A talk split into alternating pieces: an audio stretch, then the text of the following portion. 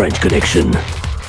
Bonjour tout le monde et bienvenue à l'épisode 220 de la French Connection. On est le 30 janvier et on a cette semaine le retour de Vanessa. Salut Van. Salut. On a Guillaume. Bonsoir tout le monde. Jacques. Allô. Et comme invité, on a Félix. Salut. Allô?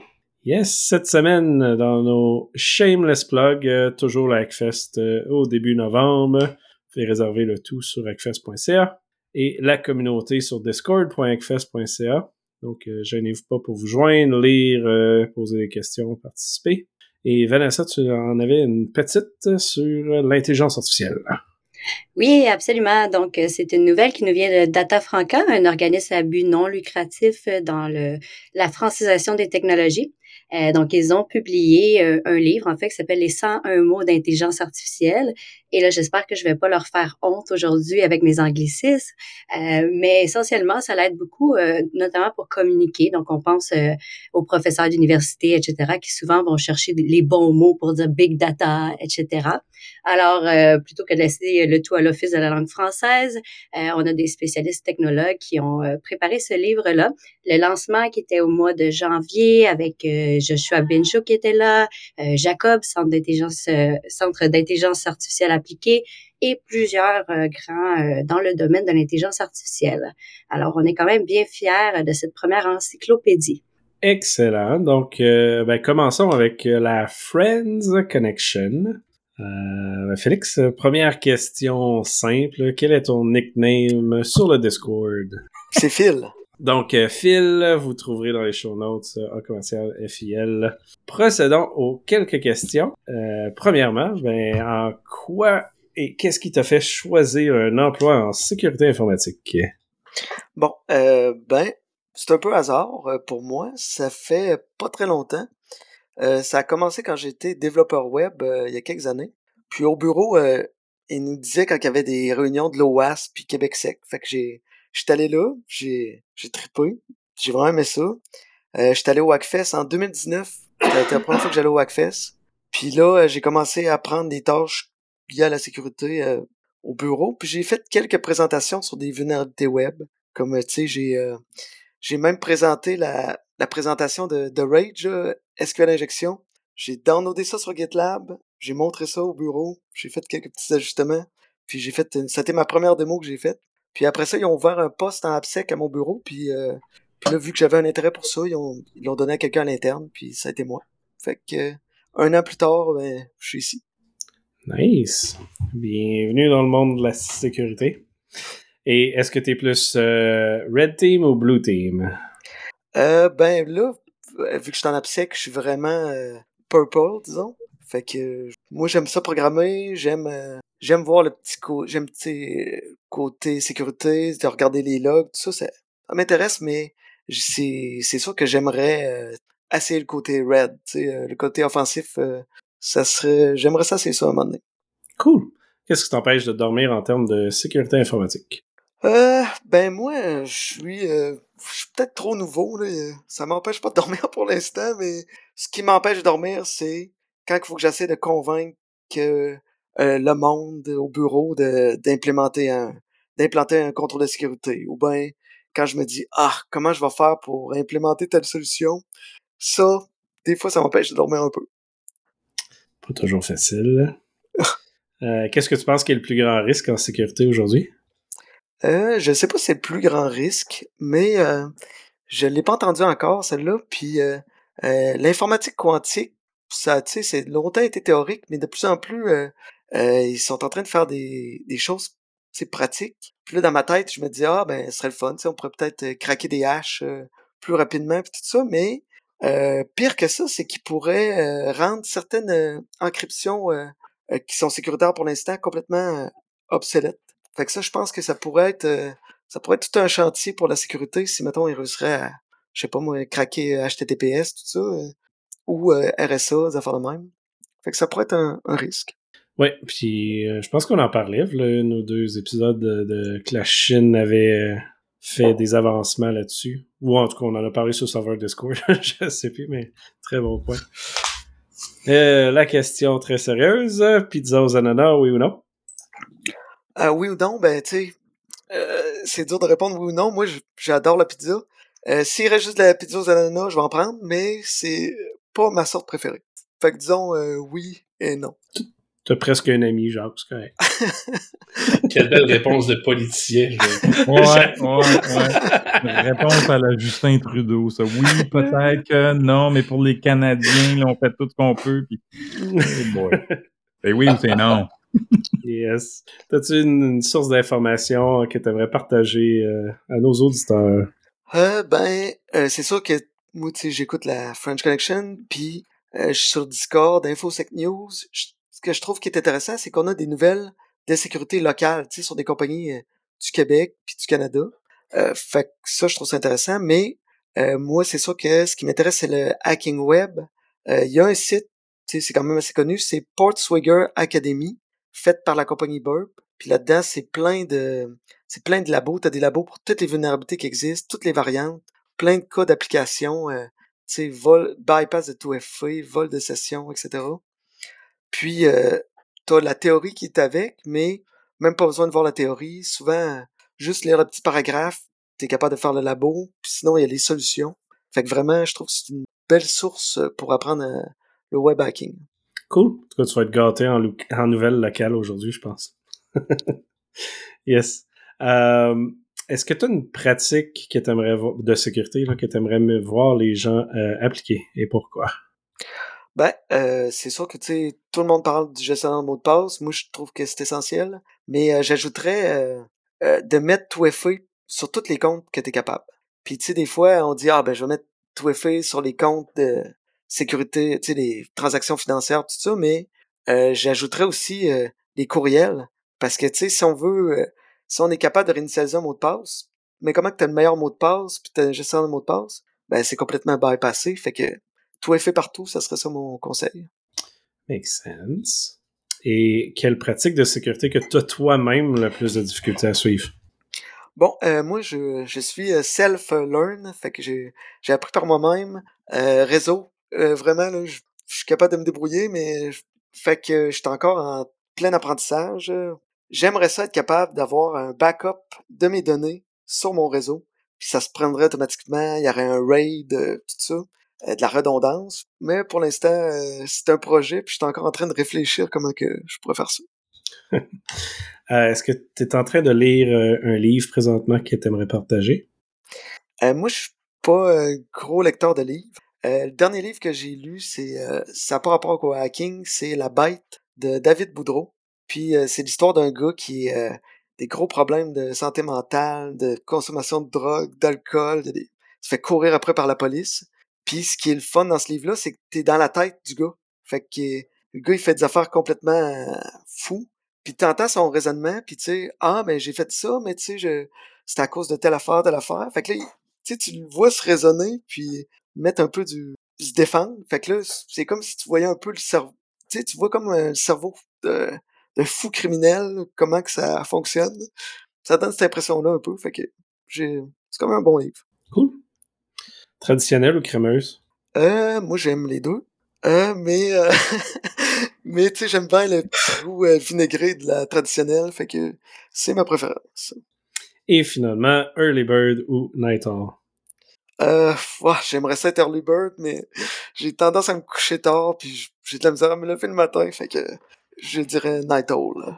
Perfect. Et merci beaucoup d'être avec nous, euh, très apprécié. Comme dit, tu peux participer à tout et plus tard, tu as une petite chronique, on va t'introduire ça. Donc, euh, pour débuter nos sujets, petit sujet d'opinion, je pense qu'on peut en discuter euh, tout le monde là-dessus. Ça, ça, a été spécial, je pense, la manière que ça a été fait encore une fois. On a Kaleido, la compagnie que j'ai oublié leur ancien nom, qui fait des prêts euh, pour les, les gens de REER étudiants, où ce que ils se sont, sont allés dans les nouvelles parce qu'ils ont fait un shutdown de leur service après une attaque informatique. Mais là, tout le monde pensait que c'était ransomware. Mais d'après leur communiqué, on dirait vraiment plus que c'est un credential stuffing. Là, euh, c'est vraiment la manière que c'est dit, c'est que euh, les attaquants ont utilisé des informations qui n'appartiennent pas à l'entreprise, euh, pour compromettre des comptes clients. Fait que c'est pas tous les clients. Donc, logiquement, si c'était un ransomware, ça serait pas mal tous les clients. Il y aurait accès à tout. Fait qu'on se rend compte que c'est un peu euh, les, les, mots de passe qui auraient été soit euh, des mots de passe par défaut ou des mots de passe compromis d'une autre brèche, là, fait, qui, qui auraient été réutilisés. Là. Sensiblement pareil à ce qui est arrivé à PayPal d'une couple de semaines. Là. Tout le monde disait Oh mon Dieu, PayPal est sous attaque. Puis non, c'était pas ça. Hein, credential stuffing, des identifiants qui avaient été volés ailleurs. Ben, c'est le même cas ici. Exact. Fait que là, on ne sait pas s'ils ont, ils ont même une limite là, de, de boot force password sur leur système. Euh, mais tout ça pour dire que euh, ce qui était un, un, peu dommage dans ça, évidemment, c'est la réponse à, cet, à cet incident-là. Euh, ce qui était bien, c'est le côté euh, transparence initiale, comme quoi ils disent on va vous mettre à jour, on écrit au client, blablabla. Il faut les féliciter pour ça, évidemment. Mais après ça, il y a eu un article qui parlait justement de, la brèche de sécurité. Et ils ont fait un article de réponse à ça, montrant qu'ils ont fait partie là, de, de la réponse euh, à leurs clients, que tout est correct. Sauf qu'on se retrouve dans le fait que euh, disent que leur sécurité, ben, ils se sont fait dire par quelqu'un, une entreprise en sécurité, qui sont dans la moyenne de sécurité au Québec. Là, tout est beau, tout est parfait. Euh, je pense pas qu'on peut dire ça. Puis je sais pas c'est quoi votre opinion là-dessus, mais les entreprises en sécurité qui disent euh, dans la majorité du marché, vous faites euh, ça, ça paraît bien ou ça paraît pas bien. Je pense pas que c'est une bonne idée, hein. C'est, ça marche pas. La, la, d'un, la moyenne, faut le dire, là, est pas mal proche de 0%. C'est ça. si t'es dans la moyenne, c'est pas très bon. Là. je le répète à bien des PME que j'audite, c'est comme, garde, faites-vous-en pas, parce que sont tous, ils ont toute la face basse quand je leur donne mon rapport. Puis je dis, non, faites-en pas, là, c'est, t'es bien dans la moyenne, t'es bien correct, là, tout le monde est pareil. Euh, fait, oui, ils ont pas tort. Puis dans le fond, comme ils ont, on, ils ont pas tort, mais tu peux pas prendre cet argument-là pour dire, ben, on, non. notre sécurité est bien parfaite. C'est pas une défense. C'est pas une défense. Non, non, c'est ça. Puis tu sais, dire que ta sécurité est bonne parce que tu es dans la moyenne qui est à 0%, t'as pas d'équipe de sécurité sur place. Non. Euh, c'est ça. J'ai trouvé ça assez moyen euh, de, de, faire ça, mais encore plus, vous lirez dans, dans la nouvelle, mais ils disent, tu sais, vu que notre sécurité est correcte, ben les moyens de défense, ça sera nos clients qui y feront. C'est à eux de s'organiser, de mettre une bonne sécurité. Nous, on est correct. Oui. Mais cependant, cependant, Pat, excuse Guillaume. Oui, vas-y, vas-y. Ah, ben, cependant, tu viens de dire, bon, il y a eu un côté transparence. Et dans l'article de, de, direction informatique, il y a une citation de la directrice générale, la présidente et chef de la direction, qui dit Aujourd'hui, nous souhaitons rassurer nos clients. Face à une situation qui compromet justement l'avenir de nos enfants, la question ne se pose pas. L'épargne qu'ils ont accumulée toutes ces années n'est pas à risque. Euh, ils vont rembourser tout ce qui a été euh, volé par les cyberméchants. Donc, euh, un, un, 180 degrés de ce qu'on va parler un petit peu plus tard avec des, les, les codes des jardins. Là. Ils, ont, ils ont été transparents, ils ont dit, garde, c'est de l'argent pour ouais, les ouais. enfants, pour leur éducation, on va le rembourser. Ils ont eu le OK du conseil d'administration. Ça, c'est quand même une belle approche. Oui, oui, tout à fait. Ouais. De l'autre côté, je pense que c'est un c'est un pattern généralisé qu'on a dans la fourniture de services euh, de oui. tout ce qui tombe dans la gestion du risque. Euh, moi, je vois l'exemple ici. Euh, une belle, il va toujours avoir quelqu'un pour dire que le pont Champlain est sécuritaire. Donc, euh, tu sais, à savoir que bon, il, va toujours exister quelqu'un qui va dire ce que vous faites, c'est correct, il n'y a pas de problème on vient à développer une industrie qui carbure à vendre le sentiment de sécurité plus que la sécurité. Je pense que Jean, tu l'as bien résumé. Quel beau message l'épargne de nos enfants est en sécurité. Mais il euh, y a absolument rien au du côté technique qui a été mis sur pied. C'est quoi? Ils ont, juste le fait que, comme Patrick dit, ils n'ont pas d'équipe à l'interne ou quoi que ce soit. Qu'est-ce qu'on nous vend ici? Donc, euh, je pense que c'est un bel exemple justement de cette euh, de cette industrie de la vente d'un sentiment de sécurité plus que de la sécurité en tant que telle. Puis ouais, je pense que c'est le, le fait qu'une compagnie de sécurité, puis je doute, je me doute que c'est une compagnie de pentest là qui est allée dire qu'ils sont dans la moyenne, vont dire qu'ils sont bons. C'est une métrique qui est vraiment dangereuse selon moi, là, dans le sens que tu sais dire à quelqu'un qui est bon puis c'est correct, ils, ils vont s'en virer puis ils vont faire quoi après? Pas grand chose, comme comme tu viens de dire Guillaume. Puis au final, ça vaut quoi? Ça vaut rien, là. De ben, se faire dire. Parce que, en plus, en pentest, c'est dangereux parce que c'est un scope qui est prédéfini, qui est tout petit, puis que ça, qui, qui vise un système spécifique. Fait que, mettons qu'ils ont testé l'application web en mode authentifié ou pas authentifié. Est-ce que l'entreprise est sécuritaire parce que ce bout d'application-là est considéré sécuritaire par Bob qui a fait le pentest, puis pas genre 50 autres personnes? Ils l'ont peut-être fait pendant trois jours, peut-être pas pendant trois mois. sais, le niveau de sécurité dépend beaucoup. Là. Fait que, c'est dangereux d'aller dire une métrique. Oh, oui, t'es super bon. Ou t'es dans la moyenne. Quand la moyenne, on le sait, est pas là. Mais ils savent pas, eux autres, que la moyenne n'est pas là. là. Ben justement, comme tu dis, euh, le, le, le, volet technique est très, très secondaire. Euh, dans ce genre de firme-là, je pense que quand on est dans la, dans la business du incident response, la grosse partie des effectifs est mise justement dans les communications, dans les relations publiques, dans le fait de calmer la donne, calmer les utilisateurs, euh, calmer, d'apaiser l'image du public. Donc, euh, à ce niveau-là, le comment dire, euh, le dommage est, est, là pareil au niveau technique. La, faille est encore là et les processus qui, qui ont échoué sont, sont encore vulnérables. Oui, puis il faut le dire, ils n'ont pas de deuxième facteur d'authentification. Ils disent que là, c'est un projet pour l'année prochaine. Tu sais, s'il n'y avait pas eu de brèche, il n'y aurait sûrement pas eu ce projet-là, évidemment. Euh, ah, ça, c'est un classique. Ça va être réglé ben dans la prochaine version plus que ça, ils disent qu'ils ont réussi à détecter la fraude, mais quand on regarde les dates, c'est plusieurs semaines d'intervalle avant l'annonce publique puis euh, et tout ce qui s'est passé. Fait qu'est-ce qu'ils ont vraiment quelque chose pour détecter en moins de 24 heures? Ben oui, les, clients qui ont appelé et ont dit les comptes à vide, ils l'ont détecté. Tout à fait. Et évidemment, ben, vous pouvez facilement aller sur le site web pour valider la sécurité de, des mots de passe et autres et le minimum requis est de 8 de long. Donc, on comprend que euh, le password stuffing ou euh, password reuse dans des brèches de sécurité, c'est clair que ça fait partie de ça. Toutes les mesures de sécurité de base ne sont pas en place. Donc, ce, qui, ce que je trouve plate, c'est qu'il y a plusieurs attaques comme ça, puis on parle toujours de transparence, mais on les voit jamais, les post-mortem, par après, qu'est-ce qu'ils ont réussi à faire ou qu'est-ce qu'ils ont corrigé. Hein. À date, il y a juste la STM, je pense qu'il en a fait un, euh, ou la STO, excuse, là. Vraiment un beau post-mortem en ligne avec un, mm. vidéo puis tout, là. Ouais. Fait que beaucoup à, retirer de ça, mais euh, je pense que le pire de tout ça, c'est que ça reste une compagnie de finance qui, encore une fois, pas de deuxième facteur d'authentification, mauvais mot de passe, pas de détection. Euh, fait c'est surprenant pour vrai pour une, compagnie de finance comme ça. Vraiment? T'es surpris? T'es sérieux là, quand tu dis ça?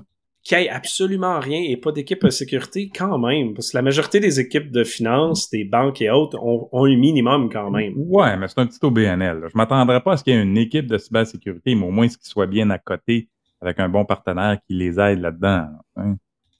Ouais, là, je sais pas leur revenu, mais au minimum, ça reste finance. Fait que, si l'AMF les, les gère, ils devraient avoir un requis plus haut, plus élevé que ça. Mais bon, c'est un peu plus euh, hors de ce qu'on peut faire de notre côté. Donc, euh, ben, continuons dans les nouvelles. Euh, Jacques, commençons avec toi, avec quelque chose de local aussi. Parle-nous un peu du Parti vert. je sais que tu aimes beaucoup, beaucoup les pailles en carton. Là, parle-nous de ça. Ben oui, le Parti vert qui a eu une brèche récemment. le Parti vert du Canada a laissé en ligne des informations sensibles et personnelles appartenant à ses membres et à ses sympathisants violant ainsi ses propres règles internes, mais pas la loi fédérale. Euh, il y a des dizaines d'éléments d'information, des noms, numéros de téléphone, adresse, est-ce qu'ils utilisent des pailles en plastique ou non? Non, c'est pas le dernier, là, ça c'est moi. Mais euh, qui ont été laissés accessibles sur le site web pendant un certain temps. C'était juste stocké là, dans un simple document Google Drive. Et euh, la chef des Verts, Elizabeth May, hein, on sort les vieux meubles, a indiqué que le parti enquêtera et mènera un examen de la racine à la branche jamais entendu ça, cette expression-là, mais bon. Et de tous ces systèmes de conservation des données, euh, après que des informations sur les membres aient été publiées par erreur. On dit que Jonathan Pedneau, le chef adjoint du parti, qui s'est présenté aux côtés de Mme May en proposant un modèle de co-direction à la QS, I guess, a déclaré que c'est pas un secret que les deux dernières années ont été difficiles pour les Verts les deux dernières années, écoute, à part des coupes de hippie ou en Colombie-Britannique, là, ils n'ont jamais été bien ben loin, les autres, le Parti vert, là, mais bon. C'est pas la première fois que les Verts publient des informations personnelles concernant les électeurs. En 2019, il avait supprimé un Google Drive, de Google Drive, des vidéos de formation contenant des informations personnelles sur les électeurs. Le parti s'est excusé à la suite de cette faille, hein, mais c'est arrivé encore. Mais étonnamment, euh, on dit que même si on violé leur propre politique de confidentialité, il n'y aura pas d'enfreint de la loi fédérale, hein, la fameuse loi PIPEDA, euh, parce que ça s'applique pas aux partis fédéraux. Ah ben, Fait que, et même si la loi électorale hein? du Canada. Hein? c'est facile, ils n'ont pas besoin de rien faire. Ben oui, on a des règles, mais regarde, c'est pas grave si on les suit pas. Là. Et même si la loi électorale du Canada exige que les partis politiques élaborent des politiques de confidentialité, ils ne sont pas pénalisés s'ils les enfreignent. Fait pas de conséquences, fait que big deal, hein? Fait que c'est un peu euh, désolant de voir ça, que des partis politiques sont pas sujet, assujettis à ça. Puis, je, je lisais l'histoire, parce que c'est toi qui me l'as envoyé après-midi, là, puis je disais ça, ben pourquoi pas? Là? Puis aussi, pourquoi collecter toute cette information-là sur les électeurs et tout ça? Là? Je comprends qu'ils veulent se faire un portrait tout ça, mais qu'est-ce que ça a à faire avec une démocratie? Hein? Je sais pas, là, donne ton message politique, qu'est-ce que tu vas faire, puis laisse les gens voter. Mais là, on a des partis politiques qui sont même pas, qui ont même pas de conséquences s'ils ils fuitent des données, puis ils collectent toutes sortes d'informations sans cesse. Bravo. Ben, Vanessa, elle a sûrement quoi dire là-dessus. Faut faire mm-hmm. attention, surtout que eux autres, les partis, justement, ils, ont, ils peuvent avoir toutes les informations des lecteurs. Fait que, tu sais, ça, c'est de l'information euh, méga euh, sensible. Fait qu'ils devraient euh, d'autant plus être responsables quand ils ont des brèches. 100% d'accord. Fait que, ouais, on les félicite. C'est ça. Continuons avec les activistes euh, pro-russes qui dédossent euh, l'Allemagne. Guillaume, parle-nous un peu de ça. Oui, Patrick, donc un regroupement d'activistes pro-russes, donc surnommés Killnet, qui se sont mis à faire des attaques de déni de service sur l'Allemagne en représailles des mesures de support de l'Allemagne envers la l'Ukraine. Donc, le groupe qui s'est vanté de faire des euh, d'avoir effectué des attaques sur quand même des, des sites assez critiques, là, à savoir, bon, on parle des sites d'aéroports, de sites gouvernementaux, de, d'infrastructures. Donc, euh, des grosses menaces là, pour essayer d'intimider tout quiconque voudrait euh, manifester du support envers l'Ukraine. Par contre, euh, bon, euh, le service informatique allemand, le BSI, qui a dit que bon, l'attaque ne serait, serait virtuellement sans conséquence. Euh, on minimise beaucoup ici ce qui serait réellement arrivé, à savoir que bon, ce serait des attaques de très bas niveau. Là, on pense quasiment à du lower battalion. Donc, euh, vraiment là, des, des, des, petites attaques quand même très mineures. Donc, euh, ça soulève quand même la question à savoir que bon. On est en 2023, ce genre d'attaque-là peut encore avoir lieu et peut quand même porter à conséquences assez pour, euh, comment dire, influencer le cours des nouvelles. Je pense que c'est, on va appeler ça comme ça. On est très loin de mirailles ou des grosses attaques là, de, par des de services qui, qui, peuvent paralyser les, les, les, communications, mais quand même, je pense que le fait qu'un petit sous-groupe relativement très mineur puisse faire des manchettes euh, avec des menaces euh, de la sorte, euh, soulève quand même beaucoup de questions là, sur le pouvoir de l'information en matière de cybersécurité. Donc, euh, euh, une filière qui est quand même à suivre, mais qui porte pas beaucoup à conséquence, du moins selon le gouvernement. Jacques, avais-tu quelque chose à ajouter sur ce point? Ben oui, Radio, Radio-Canada avait aussi publié un article suite à ça qui donne un peu suite à ce que Guillaume parle, le Killnet, qui avait fait des attentats contre le, contre l'Allemagne. Et pas longtemps après que Ottawa a annoncé qu'ils allaient envoyer quatre chars d'assaut, euh, les, fameux Leopard 2, en Ukraine, que euh, de, la Centre de la sécurité des télécommunications, le CST, a euh, envoyé un avis, un bulletin pour dire à tous les organismes, surtout fédéraux et, gouvernementaux, de faire attention, d'être plus vigilants. Par contre, jusqu'à présent, euh, la CST n'a constaté aucune augmentation pardon, des attaques contre le gouvernement du Canada. Fait que c'est juste une, euh, une mise en veille. Faites attention. C'est certain là, que le Canada s'implique de plus en plus euh, dans la guerre, si on veut, là, de, de, leur fournir des tanks comme ça. C'est certain qu'on risque d'être ciblé. On s'en cache pas.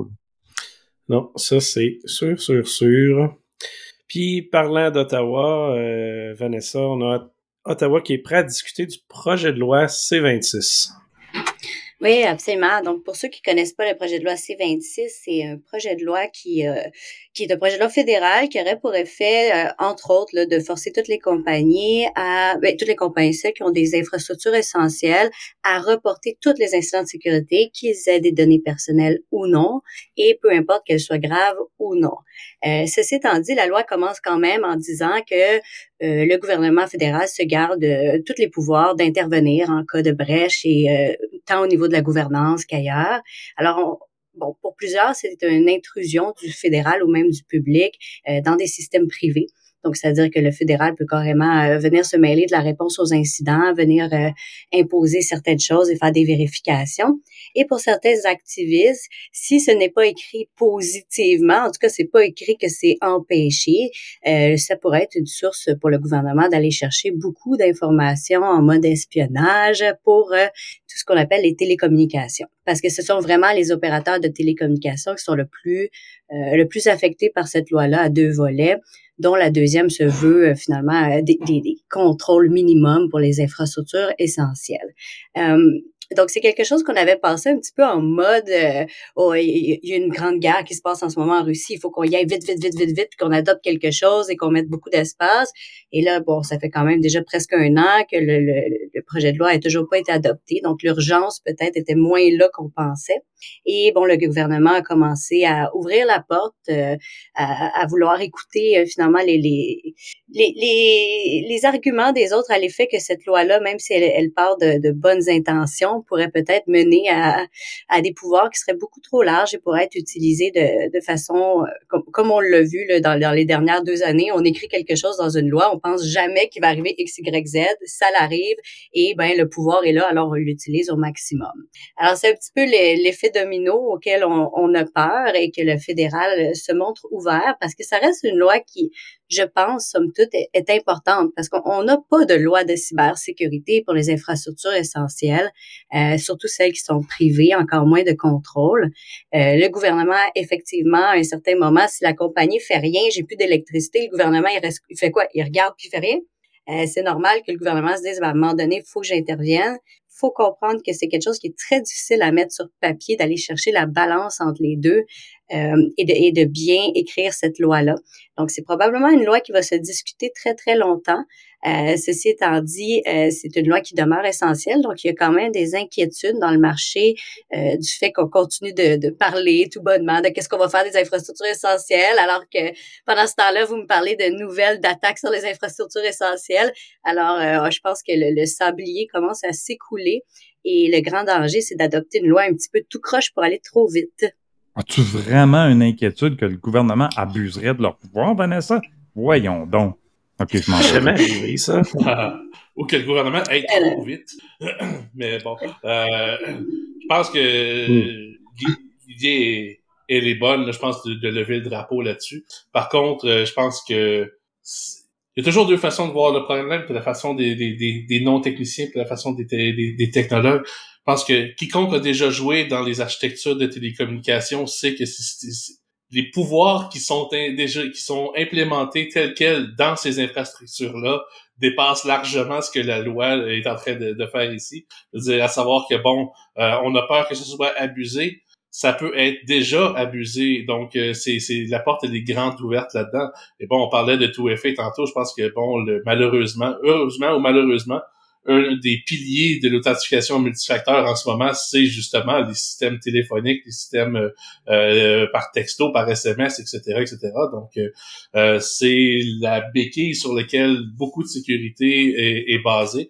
Donc là-dessus, on parle pas juste d'infrastructures critiques, on parle de d'un pilier de toute la sécurité autour de, de, nos systèmes informatiques. Donc là-dessus, je pense que ça soulève la question euh, à savoir est-ce qu'on n'est pas mieux de, de, de, mettre quelque chose tout de suite et de corriger le, le, j'aime bien l'expression de bâtir l'avion pendant qu'il vole, mais bon euh, ou ben, ou bien de, d'attendre pour faire quelque chose de, de, stable et, parfait. Je pense que c'est une, belle discussion à, avoir. Puis je suis content là, que des gens qui puissent justement soulever la soulever. C'est drôle, Guillaume. Gouvernement, puis trop vite dans la même phrase. Faut que tu mettes ça dans ton prochain show humoristique. Tout à fait. Ben, c'est sûr qu'il faut pas se leurrer. Hein. La commission, le CRTC a déjà des, des, pouvoirs qui sont quand même très extensifs, incluant des pouvoirs d'avoir des audiences à huis clos, c'est-à-dire que personne peut venir dans les audiences, incluant le pouvoir de contrôler euh, qu'est-ce qui est généré par les utilisateurs et qu'est-ce qui est vu avant ou après. Euh, donc, on comprendra qu'ils peuvent avoir accès aux données des utilisateurs d'une certaine façon, même indirectement. Euh, alors, peut-être que la peur qu'on a, elle est déjà réalisée. Euh, d'un autre côté, je peux bien comprendre parce qu'on dit on va passer une loi puis on va l'ajuster après, mais finalement, il change de gouvernement, change de gouvernement, change de gouvernement, on l'ajoute, on l'ajuste pas et là, on est rendu avec des mesures d'urgence qui peuvent continuer pendant 4, 5, 6, 7 ans parce qu'on l'avait jamais ajusté après. Fait qu'il y a quand même un, danger à ce niveau-là. Euh, par contre, je m'interroge un petit peu sur euh, à quel point on est focalisé sur ce que ça, ça, ça l'avance, cette discussion-là. Sais, je veux dire, on en parle un peu des nouvelles à gauche, à droite. Y a-tu vraiment des gens euh, qui sont assis du matin jusqu'au soir à faire avancer ça? Et le cas échéant, ben pourquoi qu'on en est encore là? Euh, parce que manifestement, c'est quelque chose qui est urgent. Et on n'a pas, comme aux États-Unis, euh, des, des, des, directives présidentielles qu'on pourrait passer pour avancer les choses. Fait qu'on n'a on pas nécessairement la même flexibilité. Euh, et on n'a pas le NIST, on n'a pas le National Institute of Standard and Technology qui va donner des, des standards non plus. Fait il y a, y a vraiment rien en l'absence de cette loi-là, effectivement. Et il n'y a pas de ministère de la cybersécurité au fédéral non plus. Je peux dire, je suis un petit peu content qu'on n'a pas des executive orders à l'américaine parce que je n'aurais pas confiance à ce que Trudeau nous sortirait. C'est un autre débat, effectivement. euh, tout à fait. Euh, si on reste un peu du côté du gouvernement, on en a une spéciale euh, qui est arrivée chez l'Auto-Québec. Euh, un des employés a décidé de, au lieu de mettre un 25 cents dans la machine à sous, a décidé de prendre 22 000 dans les comptes d'une trentaine de comptes clients. Donc, c'est facile de gagner à l'auto, ça. Hein, quand tu as des accès à tous les comptes de banque, ça va bien. ce, qui est dommage, c'est que la personne a été arrêtée, elle a été inculpée de rester chez eux 12 mois en détention. Wow, c'est tout. Fait que tu tapes ses doigts, elle va revenir à job, euh, elle, euh, elle va sûrement avoir accès au compte pour voler de l'argent. Mais ce qu'on n'a pas entendu parler dans cette nouvelle-là, puis pourquoi je voulais l'apporter, c'est parce que c'est un cas de insider threat. Ils ont accès à 30 employés pour prendre leur argent sans autorisation. Hey, ça sonne un truc à la Desjardins, hein, fait que les autres non mm. plus, ils n'ont pas de vérification interne là, de qui a accès à quoi, puis euh, de restreindre avec authentification, autorisation sur un compte quand t'en as besoin seulement. T'es pas supposé avoir accès à tout random, de manière random. Ou sinon, la personne est au support, elle s'authentifie à une personne, puis il vole son cash à chaque fois que quelqu'un appelle. Peut-être. Mais, on me surprendrait que ce soit ça. ben, c'est cette vieille philosophie du périmètre de sécurité. T'as mm t'as une forteresse avec euh, des murs imprenables, euh, des défenses à n'en plus finir. Euh, tu as acheté les meilleures appliances des vendeurs qui étaient le plus convaincants, tu es sécuritaire.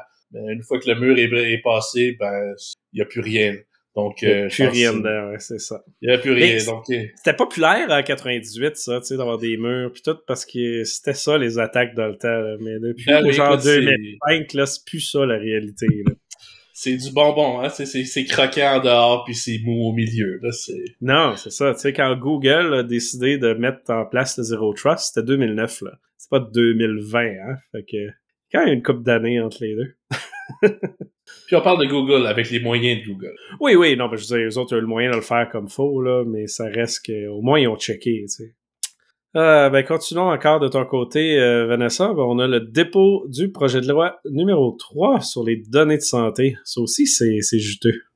Oui, absolument. Euh, donc, c'est un petit peu la suite du défunt projet de loi 19, je ne sais pas si vous vous rappelez, mais ce qui est particulier, c'est que, et c'est un projet de loi qui vise les données de santé, ce qui est différent cette fois-ci, c'est qu'il a été déposé par le ministère de la cybersécurité du numérique et non pas par les ministères responsables de la santé. Et cette loi-là, ce qu'elle vise à faire, c'est qu'elle va vraiment se reposer sur la loi 25 et dire, on a adopté quelque chose qui est une des plus sévères au pays. Fait que là, vous êtes correct. Alors maintenant, on va aller dans un projet où on va associer les données du patient avec le patient. Donc, grosse révolution. Si vous allez voir un médecin, vous allez en voir un autre, il va pouvoir accéder aux mêmes données. Fait que vous, pourriez plus avoir huit prescriptions d'adéral la même journée comme ça se faisait avant. Alors, l'idée ici, c'est vraiment d'aller relier euh, les données aux patients c'est un peu l'inverse de la loi 25, que l'idée est d'aller de d'identifier les données par rapport à la personne et de rendre ces données-là plus accessibles. Et ça se trouve à être un petit peu un pilier des, ambitions du gouvernement Legault pour euh, revoir le système de santé et euh, l'accessibilité aux données. Alors, on comprend un petit peu ce qui est, intéressant, qu'on soit d'accord, qu'on soit pas d'accord, puis ça se peut qu'il passe pas encore, puis ça se peut qu'il y ait bien des discussions. Mais ce qui est intéressant, c'est qu'on voit comment la loi sur euh, la protection des données personnelles, finalement, qui est très sévère, peut aussi servir de rempart à aller faire d'autres projets, que ce soit en intelligence artificielle, en santé ou avec des données plus sensibles, parce que maintenant, on peut dire, ben, il y a une protection qui existe. Alors qu'avant, ben, ce que le gouvernement pense, c'est probablement que tous ces, ces, chantiers-là pouvaient donner euh, des sueurs froides à certaines personnes en l'absence d'une loi qui est en vigueur. Maintenant, euh, il va rester à voir où ce que, que, tout ça va aller et niveau technique aussi, hein, parce que là, moi, j'imagine, ça va bien, nous autres, les avocats, on, lit les deux lois, ça va bien, mais j'imagine juste le technicien. Donc, tu d'identifies, mais tu identifies, OK? Faut que ça soit clair. Fait que c'est sûr que d'un côté, euh, on va peut-être se poser des, des questions sur euh, le domaine de la santé et peut-être voir comment on fait l'ingénierie de ces euh, des, logiciels, des applications dans le domaine de la santé pour répondre à ces nouveaux besoins-là. Donc, les gens qui travaillent en produit, là, c'est, c'est, c'est vraiment important de suivre cette loi-là, puis qu'est-ce qu'ils veulent demander à l'interne, parce que dans le domaine médical, on doit adopter nos produits à qu'est-ce que les médecins doivent suivre. Euh, donc, euh, pour tous nos clients de notre côté qui sont en medtech ou peu importe, c'est super important de comprendre où ce qu'on s'en va. Et un petit peu mélangeant qu'il y avait le projet de loi 19, finalement, c'est le projet de loi 3, là, on veut lier, pas lier. Alors, euh, prenant en considération que la majorité des gens encore aujourd'hui ne savent pas qu'est-ce qui est le projet de loi, euh, qui, la loi 25, euh, on rajoute ça par-dessus. Il va falloir s'assurer évidemment que tout le secteur de la santé ait quand même un, grand niveau d'éveil pour répondre aux deux lois en même temps. Mais est-ce que c'est maudit dire la loi 25? Merci, Pat. Euh, est-ce que ça, c'est en lien un petit peu avec l'idée d'éventuellement en arriver où on a un système central de santé pour, pour pas qu'on soit obligé de répéter à chaque médecin qu'on voit tout ce qu'on a notre historique. Parce que moi, dire, là, moi, je, je, trouve qu'on traîne de la patte avec ça. Là. Moi, j'étais, comme part du monde, tu sais, je suis déménagé en Alberta en 2014. Puis il y avait déjà ça, là. C'était comme, voyons donc, je n'étais pas obligé de répéter projet -là, il Est, il est incroyable. J'ai commencé à travailler en consultation en 2008 puis j'ai été assigné à un projet relié à celle-là. Je sais pas, ça fait combien d'années que ça existait déjà à ce moment-là. Là, j'ai oublié le nom, le, truc qui partage les données partout au Québec en santé. le dossier clinique informatisé. Ouais. ouais. Il a été renommé 20 fois, par exemple. Je sais pas je mm. sur quel nom. Mais ça reste qu'en 2008, ça existait, ce projet-là. Ça marchait à peine. Ça, ben, ça marchait à peine dans le sens que L'implémentation marchait à peine, mais c'était simple là, comme projet, mm. euh, si tu oublies l'envergure de, la chose, parce qu'il faut as quand même euh, du monde dans, le fond de la Gaspésie, il faut qu'il télécharge des terabytes de, données. Fait que ça, c'était le challenge. Mais il n'y a rien qui marche encore, presque. C'est. Ça, je suis pas capable de comprendre ça. Là. Ça, c'est, c'est On prend de la patte, je trouve, en rien là-dedans. La technique, j'étais en 2000. Ah, moi, j'étais en 2014 en Alberta, moi aussi. Jacques, mon fils, il est né là. Puis je me rappelle la surprise que j'ai eue quand le docteur m'a dit il y a deux jours, vous êtes allé dans une autre clinique parce que vous avez eu une urgence. Puis là, je me regardais, je fais Mais comment vous savez ça? Puis là, il m'a regardé en planté, ben, my God, tu, viens de où? J'ai dit, ben, du Québec. ah, c'est exactement ça. J'ai réagi de la même façon. C'était comme, ah, ouais, tu sais ça? Que, voyons donc, comment tout est là, Il n'y a pas de papier, eux autres, ils font tout en ligne. C'était comme, voyons donc, ça, je trouve qu'on train de la patte. Et là, je dis ça aujourd'hui en 2023, mais je sais pas, là. Moi, je suis revenu au Québec en 2020. Je n'ai pas encore de médecin. Fait que, est-ce que ça a changé aujourd'hui, là? Oui, puis pense à la fraude aussi, là, le monde qui font clinique en clinique en clinique pour ramasser des trucs. La clinique d'avant, elle ne sait pas. Fait que pas une prescription. Pas un autre. Pas un autre. Fait que, euh, non, il y en a des problèmes associés à ça. Mais c'est des, des semi-jokes. C'est des semi-jokes que je disais avec l'adéral, mais ça existe pour vrai dans les universités. Euh, des gens qui ont bien compris le système. Si tu vas dans 4-5 hôpitaux dans la même journée, ben, il n'y aura aucun update, aucun, il n'y a rien qui va t'empêcher d'aller chercher 5-6 mm-hmm. prescriptions. En ce moment, on a le DSQ qui, qui, qui fait euh, office de, de, de, béquille là-dessus. Par contre, bon, c'est comme Vanessa dit, les, les, updates sont lents, la propagation est euh, fastidieuse dans le meilleur des cas. Euh, par contre, deux choses. Bon, première des choses, je pense que un système centralisé, ça a, ça certains bénéfices, justement, une information cohérente, facile à, facile à upgrader, à updater, pardon, euh, facile à, modifier, facile de, centraliser toutes les, les, requêtes et les accès à l'information. Par contre, ça reste un système centralisé, ça reste un, single point of failure qui fait que tu as un une, seule brèche et l'ensemble du système euh, vient de tomber. Donc, euh, je pense que dans la mesure où on, on, connaît la capacité du gouvernement à développer des projets d'ampleur en cybersécurité, parce qu'on en parle à tous les épisodes, euh, je pense que c'est peut-être euh, c'est peut-être une bonne chose d'avoir des petits compartiments, ne serait-ce que par la nature de notre incapacité à faire à uniformiser la chose. Je pense que on a presque une sécurité par inefficacité ici. On est incapable de centraliser les choses, ça rend les choses plus sécuritaires. Donc euh, moi, mon avocat du diable ici me, me dit ça. Mm-hmm. euh, je pense qu'on est en train de s'éviter de se mettre assez de cordes autour du cou là, pour se pour se pendre. Deuxième des choses, je pense que, bon, Patrick, tu dis 2008, moi je te dis 98 de, de, mon côté que euh, c'était en cours et je sais que les gens qui étaient là en 98 n'en étaient pas à leur première expérience, donc je peux pas retracer plus loin. Mais le dossier clinique informatisé au Québec est un de ces euh, career killers, dans le sens que tout le monde s'est essayé dessus. Euh, les plus toutes les grosses firmes de, de firmes de consultants, c'est pire que la facturation d'Hydro-Québec. C'est c'est c'est des monstres. retracer le budget total de ce projet-là, ça doit être incroyable. C'est le nombre de milliards. Là. Ça doit être impossible. C'est peut-être pour ça qu'ils divisent comme les informations. Je ne veux pas qu'on fasse la somme. Mais bon, mm -hmm. tout autre, débat.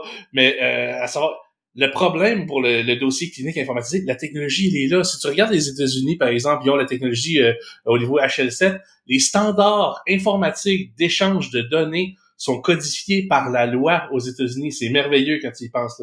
Tu as la loi IPA qui force des standards de documents électroniques pour que les, organisations soient intercompatibles les unes avec les autres. Bon, dans la réalité, euh, il y a certains aléas, mais de l'autre côté, cette technologie-là elle est là. Euh, donc, euh, c'est la technologie pour l'échange de données en santé. Elle est là, elle est mature. Je pense qu'on à la septième version, huitième version euh, du mhm. standard.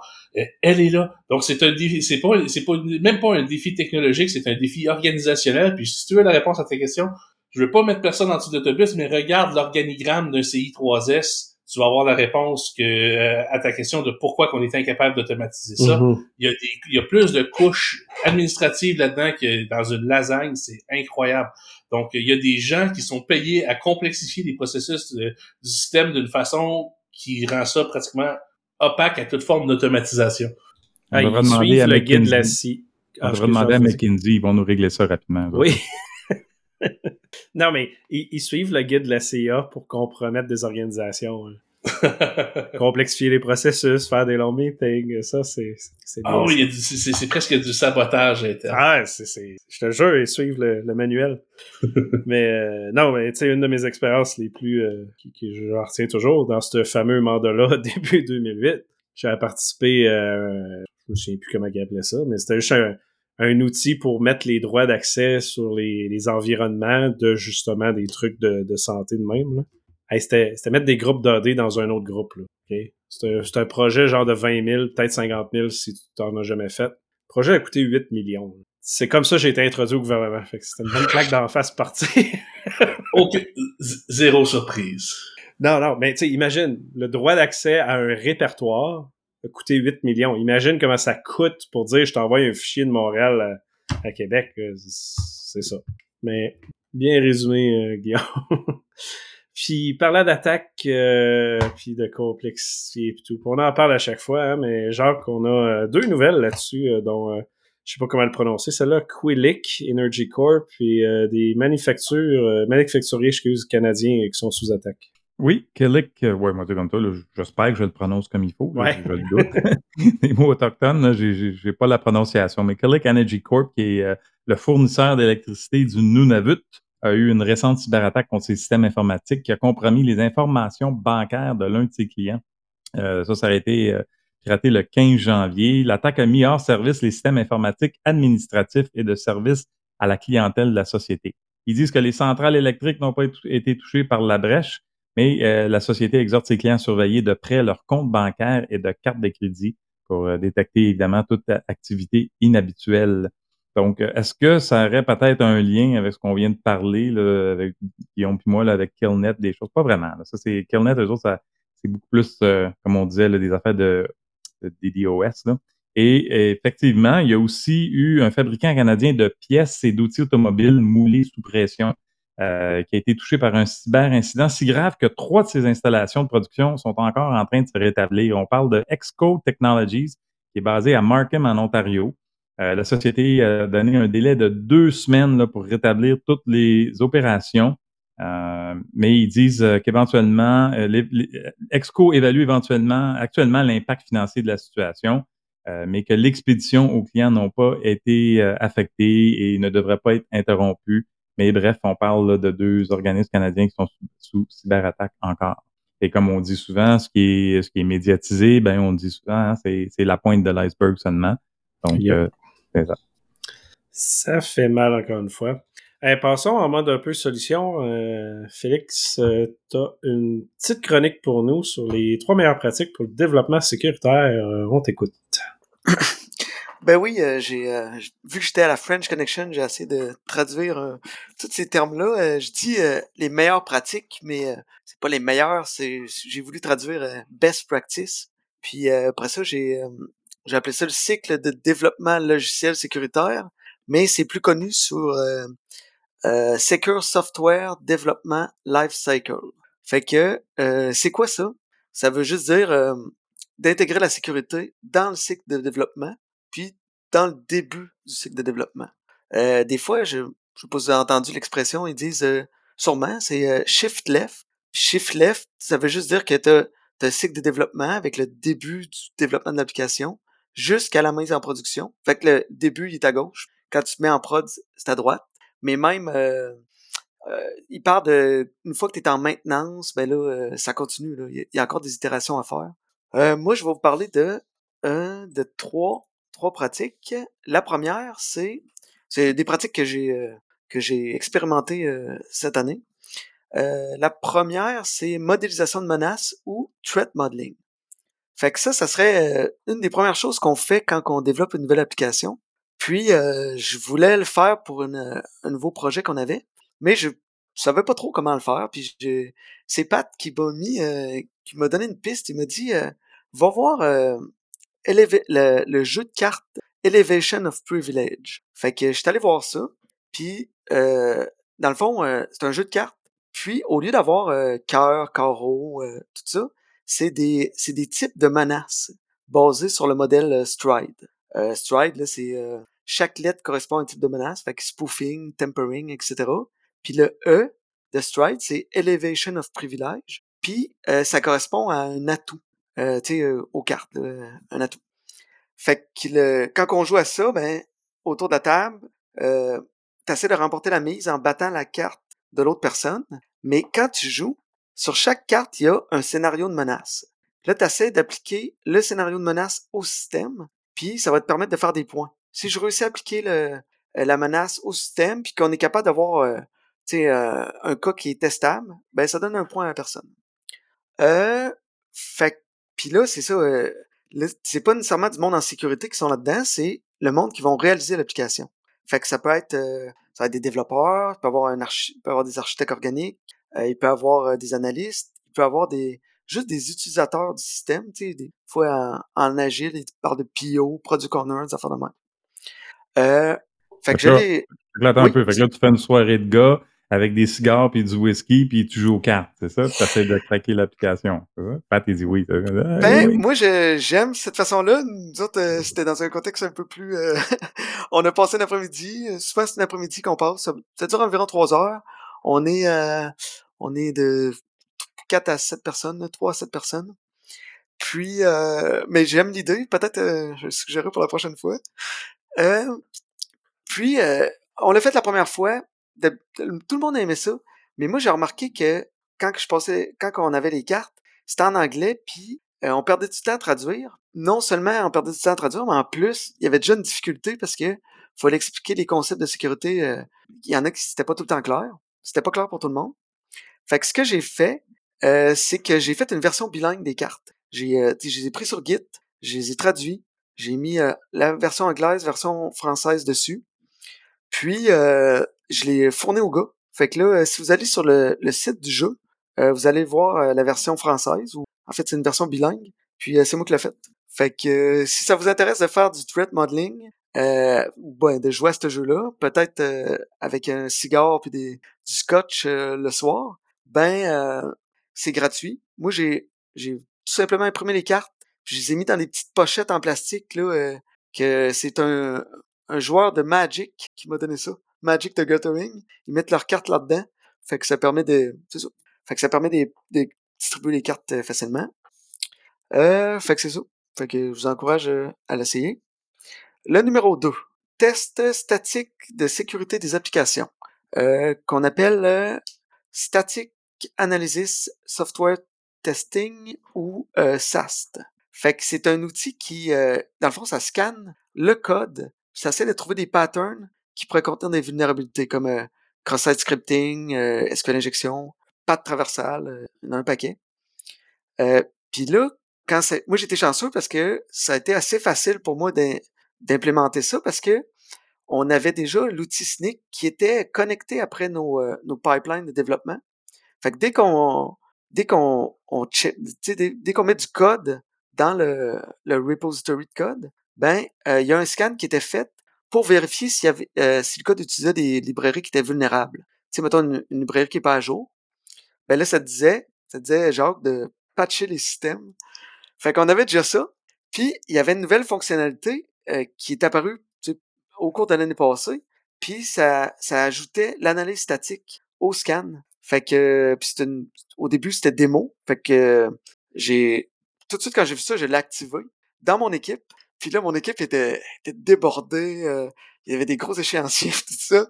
Les devs, il vient me voir, il me dit Là, Félix, t'as trouvé un paquet d'erreurs dans nos systèmes. C'est toi qui les as trouvés, c'est toi qui règle.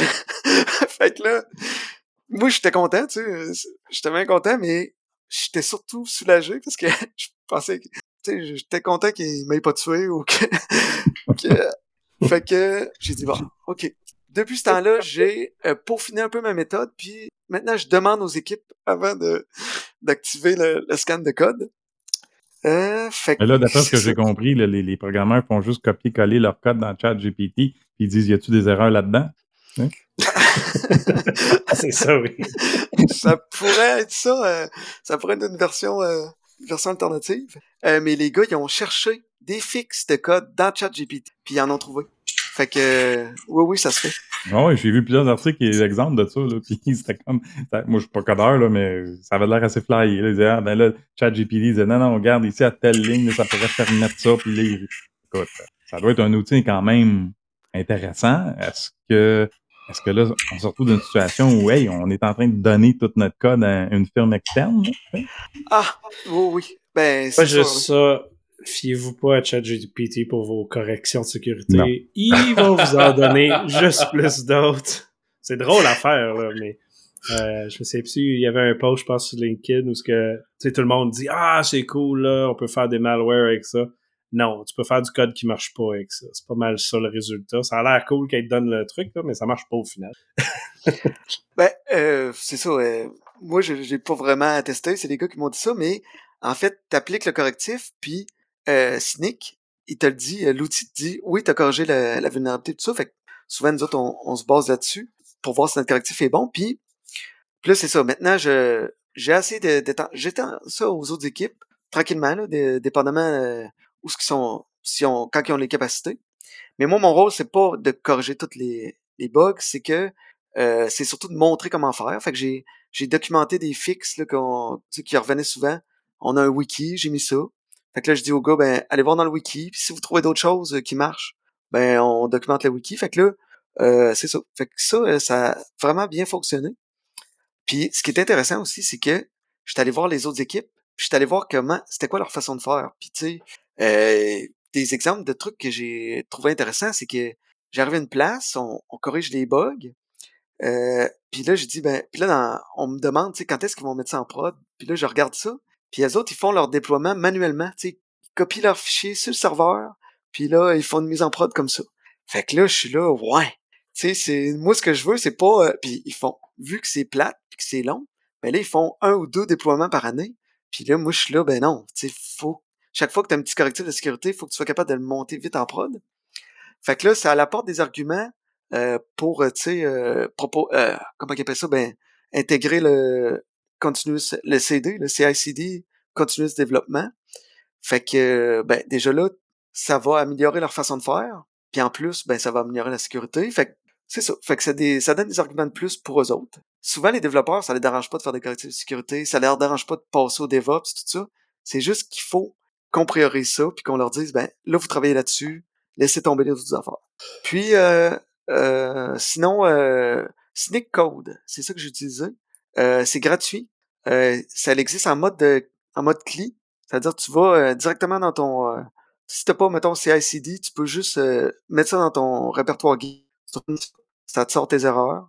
Puis tu l'as comme extension Visual Studio. Puis sûrement n'importe quelle autre idée. Fait que vraiment, ça vaut la peine de checker ça. Euh, dernier thème, numéro 3. Là, là c'est les tests dynamiques de sécurité des applications. Ça, on appelle ça euh, DAST. C'est un peu la même chose que...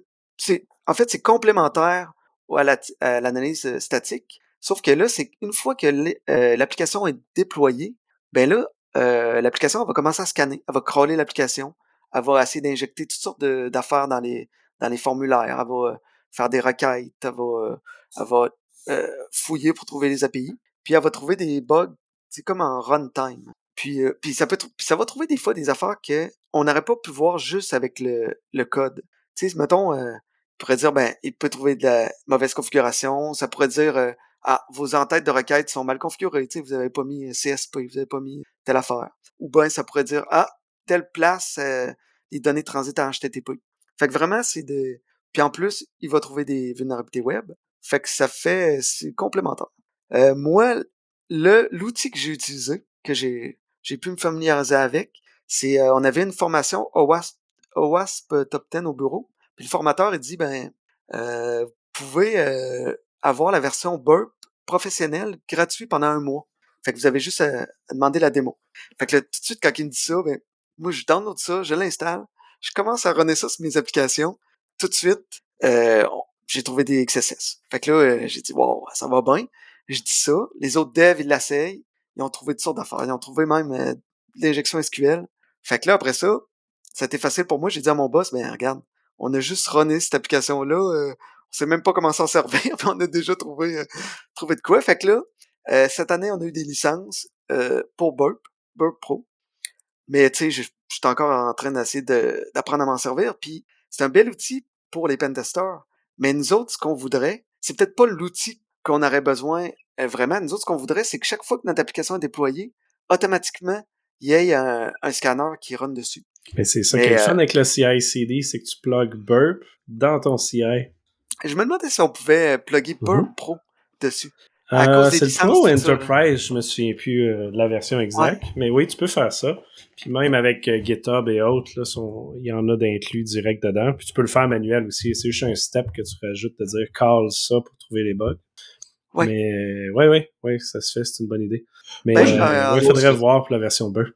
On a quelqu'un qui voulait justement l'essayer de plugger ça sur notre. on a le projet de le faire.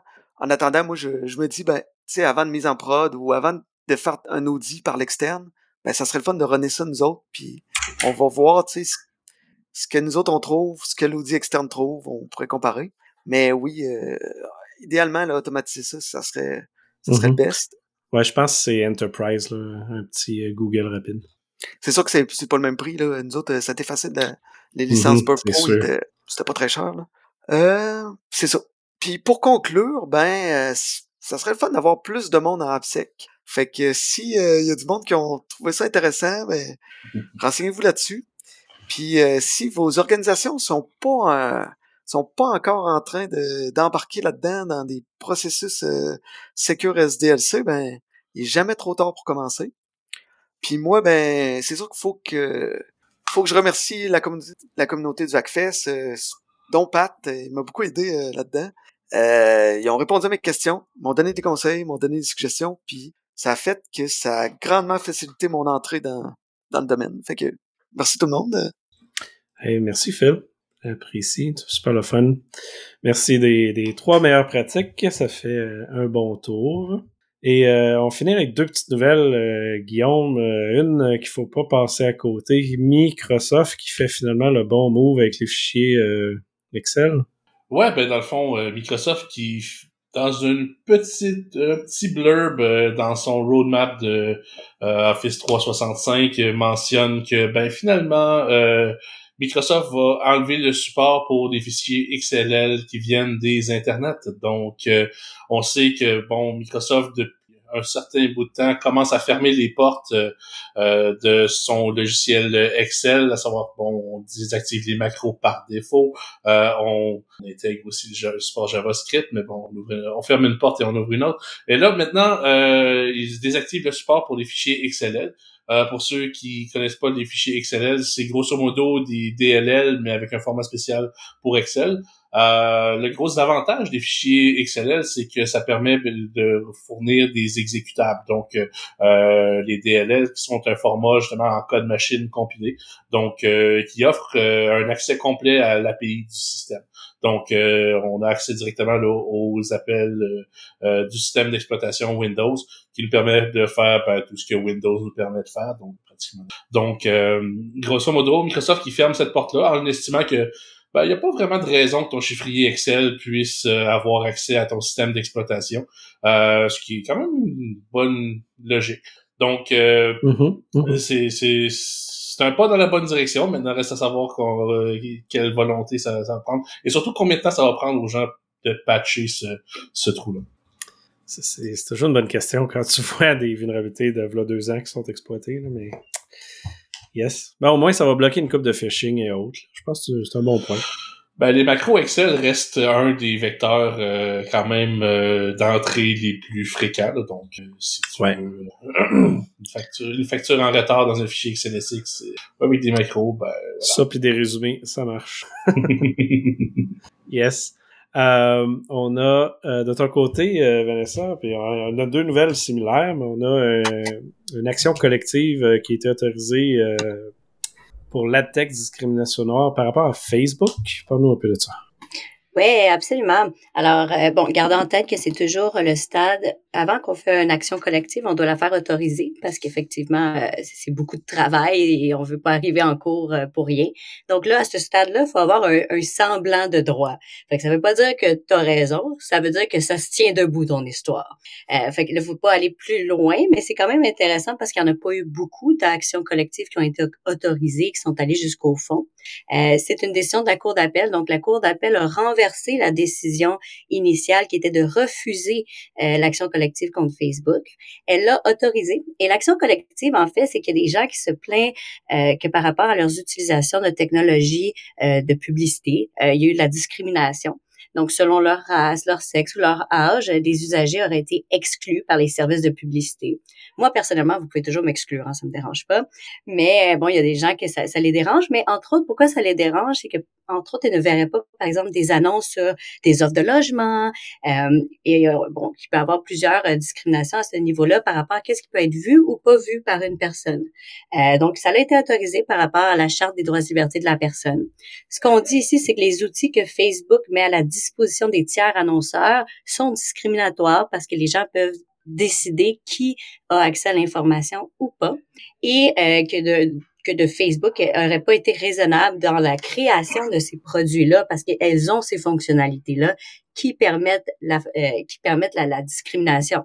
Parce qu'on s'entend qu'on n'est pas en train de poursuivre le commerçant ici qui a été discriminatoire, mais vraiment Facebook pour avoir développé ce produit-là.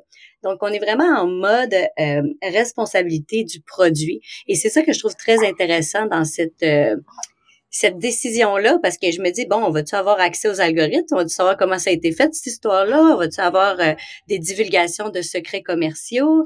Euh, où, jusqu'où on va aller avec une action collective qui est basée sur des algorithmes? Ça risque d'être très intéressant comme développement.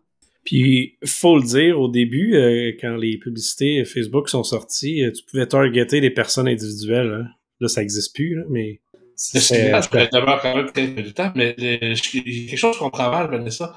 Dans cette action collective-là, on reproche à Facebook de ne pas avoir permis de cibler assez de gens, que certaines personnes qui ne pouvaient, qui ne pouvaient pas être ciblées. Donc, je trouve quand même, c'est, c'est, à, quelle mesure est-ce un, est un, peu droit mauvais, Euh, à, quelle mesure est-ce un droit d'être ciblé pour ces informations personnelles?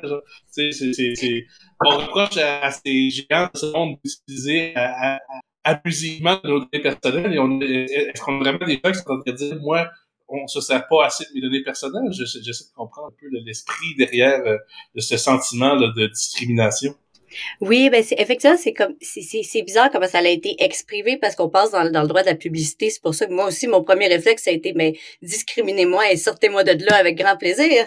Mais euh, effectivement, ce qu'on essaie de dire ici, c'est que euh, avec Facebook, on peut choisir les gens qui ont accès. Ça, ça peut faciliter des pratiques comme on a vu par exemple. Euh, bon, telle personne habite à Blainville. Ah, ils ont de l'argent le monde à Blainville. Je vais leur donner des prix à 400 dollars. Ah, elle habite à Sainte-Thérèse. Ah, le monde là-bas, ils ont moins d'argent, je vais leur donner un prix à 300 dollars. Alors, je vais leur montrer des publicités qui sont différentes selon leur revenu, leur race, leur, leur euh, mmh. peut-être peut-être leur, leur, sexe également. Et donc, ça permet indirectement aux commerçants de faire des pratiques discriminatoires. Et c'est pour ça que le dossier est renvoyé en cours supérieure où il va être question de la responsabilité des intermédiaires. Donc, quelle responsabilité est-ce que Facebook a comme intermédiaire?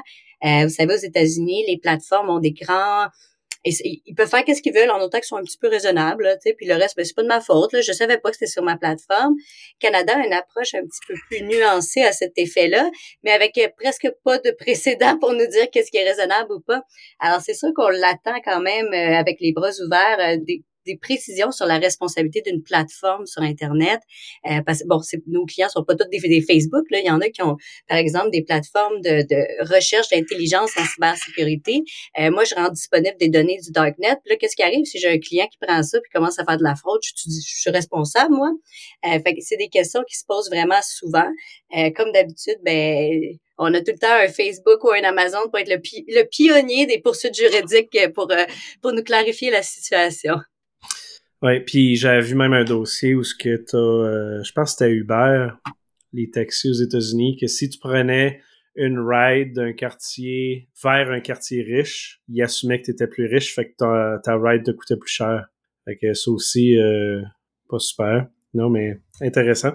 Et euh, sur une note plus locale, ben, on a aussi Desjardins qui a été avec un recours collectif dans ce cas-là mais où ce que vous, vous lirez, mais ça a l'air que c'est extrêmement compliqué de recevoir l'argent si vous avez eu une, euh, un vol d'identité. Ça peut aller jusqu'à 1000 dollars le retour versus plus ou moins 90 si euh, vous n'avez pas eu de vol d'identité. Mais ils demandent tellement d'informations euh, pour confirmer que le vol d'identité est réel que presque personne ait réussi à, à se faire approuver à date. Euh, dont des, des, rapports de police que la police dit simplement non, je vous donne pas ce rapport-là. Ils n'ont pas le temps ou peu importe la raison. Donc euh, ça aussi, ça va créer, euh, je sais pas si ça va créer un précédent, mais c'est un bon, un bon problème de ce côté-là, ça c'est certain. Puis finalement, rapidement comme ça, il y a la publication du NIST AI Risk Management Framework que tu peux nous parler rapidement, Vanessa. Oui, bon, c'est quand même une grande nouvelle parce que ça fait longtemps qu'on l'attend, euh, les directives euh, du National Institute of Standard and Technology aux États-Unis par rapport pas juste à l'intelligence artificielle, mais vraiment au cycle de développement de l'intelligence artificielle. Donc, c'est des, c'est des lignes directrices à l'image euh, un petit peu du, du, du, cadre pour la gestion des risques qui sont très extensives.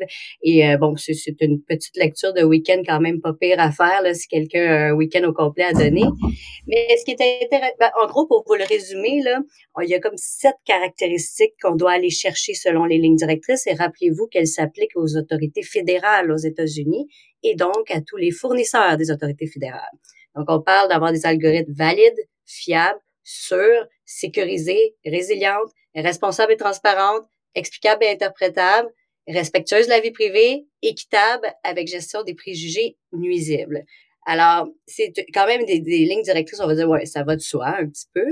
Euh, mais on est quand même loin à chacune des étapes du développement pour donner des lignes directrices.